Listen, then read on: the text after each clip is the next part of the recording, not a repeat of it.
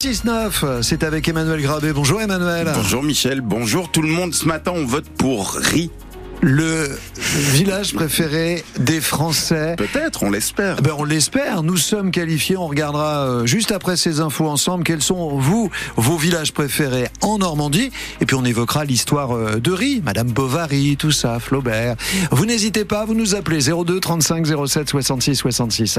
C'est après les infos de Marianne Naquet. Bonjour Marianne. Bonjour Michel, bonjour à tous. 7 degrés ce matin, sauf au Havre où on atteint les 10. Oui, puis on va grimper jusqu'à 12 degrés. Ce sera encore très doux aujourd'hui avec un peu de brouillard sur votre route. Soyez vigilants. Une route euh, chargée, c'est la nationale 28. Le tunnel de la Grand-Mare euh, a été fermé jusqu'à au-delà de 6h30. Il vient d'ouvrir. Résultat, dans la descente vers Rouen, il y a encore quelques embouteillages. Ouvrez l'œil. C'était moins une. Les abattoirs de Forges-les-Eaux ne fermeront pas leurs portes. C'est la bonne nouvelle du jour. Hier, lors de la vente aux enchères judiciaires suite à les liquidations prononcées au printemps dernier, ils ont trouvé un repreneur in extremis. Le groupe H-Market de Seine-et-Marne, c'était euh, moins une, hein, Coralie Moreau. On va commencer cette euh, vente aux enchères.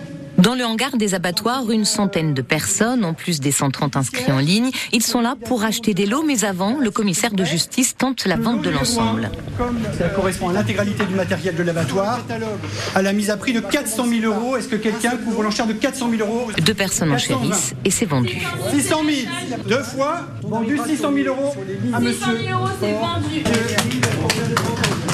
Le repreneur, c'est Issan Baman, directeur général d'Ash Market, une chaîne de supermarchés basée en Ile-de-France et qui vend de la viande halal. Ce qu'on souhaite, c'est pouvoir redémarrer le plus tôt possible et on verra en fonction, bien sûr, euh, ben, toute la partie administrative qu'il va falloir régler et les autorisations qui vont en face. Mais on a bien pour objectif de redémarrer l'activité au plus vite. Le port, ça ira aussi ou pas? Ben, On va y répondre, non, le port ne fera pas partie. Fini donc la chaîne d'abattage des porcs comme au Neubourg. Pour les éleveurs, le casse-tête continue donc, mais ils se réjouissent tout de même que l'activité du site soit relancée. Patrick Hud est éleveur de porcs au Tillery-Berpré. C'est beaucoup de trajets pour les bêtes et puis aujourd'hui c'est pas normal qu'on déplace des bêtes animales euh, autant de kilomètres pour les faire abattre. On a un gros souci là-dessus, mais bon, faut déjà dire d'être content qu'on a un abattoir de proximité. La sauvegarde des emplois, c'est la priorité de la vie de tous. Les abattoirs devraient ouvrir dans quelques mois, une fois tous les agréments obtenus. De son côté, la maire, la maire de Forges-les-Eaux salue aussi le fait que les emplois soient sauvés. Là, c'est le dialogue qu'il faut tenter de maintenir. La mission d'Emmanuel Macron aujourd'hui, le chef de l'État reçoit à l'Élysée les deux principaux syndicats agricoles, la FNSEA et les jeunes agriculteurs. C'est la tradition, hein, juste avant l'ouverture du salon de l'agriculture, samedi à Paris, mais forcément en pleine crise agricole, ça prend un tout autre sens, euh, d'autant plus que des manifestations ont encore eu lieu hier à Dunkerque ou encore à Marseille.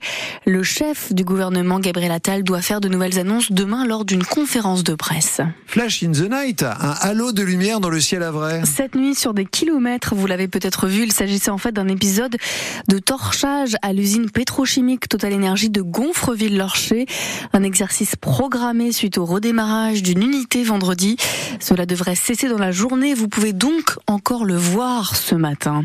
Il a 20 ans, il est arrivé en Normandie alors qu'il en avait 19, un jeune Guinéen menacé d'expulsion. Sekou a reçu une obligation de quitter le territoire, une OQTF délivrée par la préfecture de la Seine-Maritime. Lui qui a obtenu son CAP de maçon et qui a été adopté par Anne-Marie, une habitante de Claire. La mère et le fils ont saisi le tribunal administratif. Il a rejeté leur recours. En attendant l'appel, ils ont lancé une pétition en ligne. On entendra dans le journal de 7h30 l'incompréhension d'Anne-Marie. Pourquoi expulser son fils alors qu'il remplit toutes les conditions? 1500 élèves en moins septembre prochain en Seine-Maritime. Et 14 postes d'enseignants qui vont être rendus, comme on dit à l'Académie de Normandie.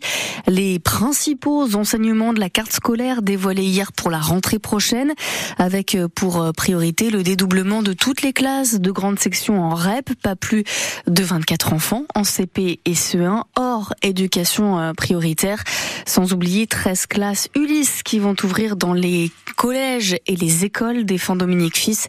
C'est la directrice académique des services de l'éducation nationale en Seine-Maritime. On va avoir trois Ulysse supplémentaires, mais on va y créer aussi euh, deux postes d'enseignants référents euh, chargés d'accompagner la, situation des, des, élèves en situation de handicap, de faire le lien avec la MDPH et parfois de, de, de participer aux équipes de suivi euh, dans les écoles, collèges et lycées.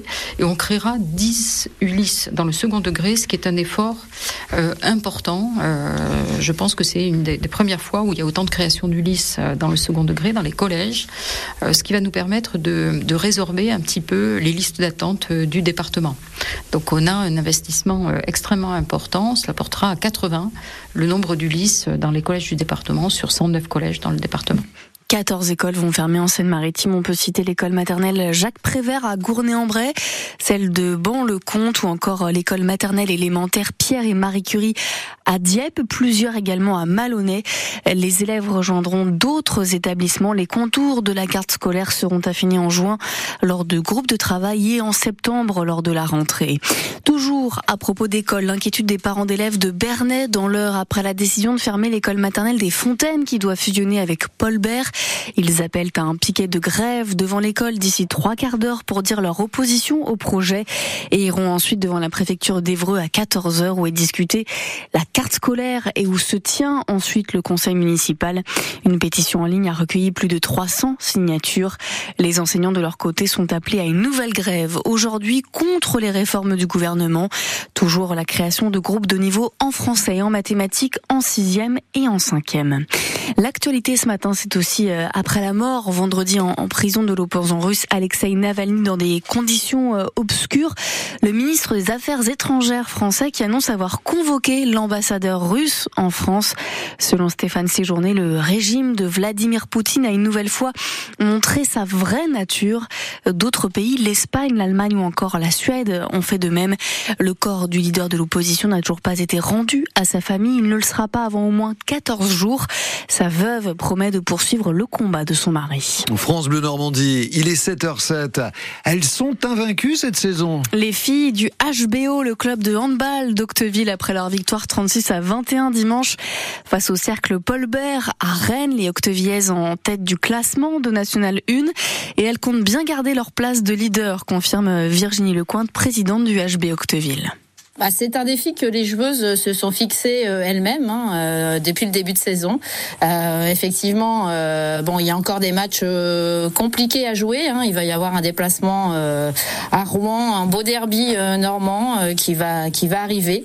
Rouen Donc, deuxième, Rouen deuxième. Hein. Voilà, Rouen qui est deuxième actuellement à 4 points 4 points de nous.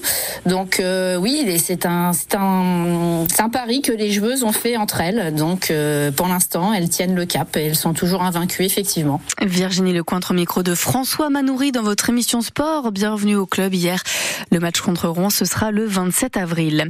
En national de football, le nouveau coup de force du FC Rouen qui affrontait hier le leader du championnat, le Red Star. Eh bien, il l'a fait chuter, victoire 1-0 au stade Diochon, le FCR qui remonte à la sixième place du classement de national.